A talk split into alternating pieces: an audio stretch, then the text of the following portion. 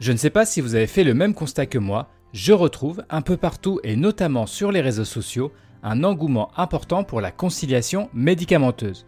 Mais pourquoi autant de publicité autour de cette activité de pharmacie clinique? C'est le sujet de cette nouvelle chronique. Webinar, conférences en ligne, sessions de formation ou encore recommandations des autorités, le sujet de la conciliation médicamenteuse est un peu partout ou presque.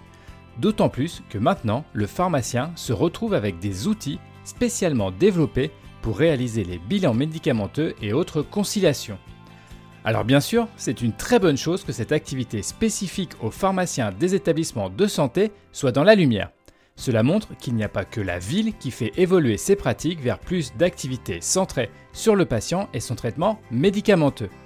Mais quand même, je suis assez surpris par cet engouement, car au fond, la conciliation n'est aujourd'hui pas encore reconnue comme un acte pharmaceutique valorisé et complètement intégré à la pratique quotidienne. C'est un peu comme si on nous donnait une superbe voiture neuve, toute option avec le top des GPS, mais sans essence.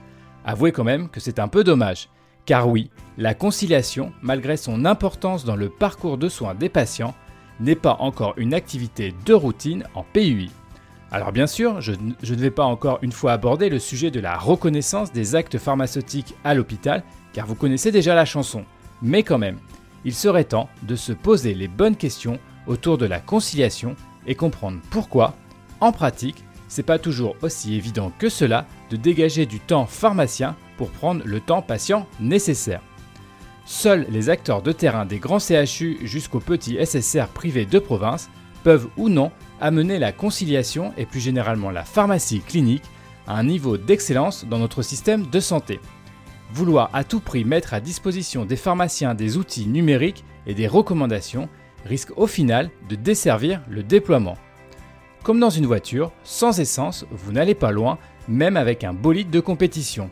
Pour la conciliation, c'est la même chose, sans pharmacien, le déploiement ne sera jamais une réalité dans tous les établissements de santé.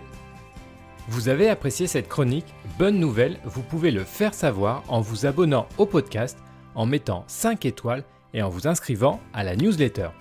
Et même si vous n'êtes pas d'accord avec le contenu, n'hésitez pas à laisser un commentaire, notamment sur les réseaux sociaux, pour qu'on puisse échanger ensemble.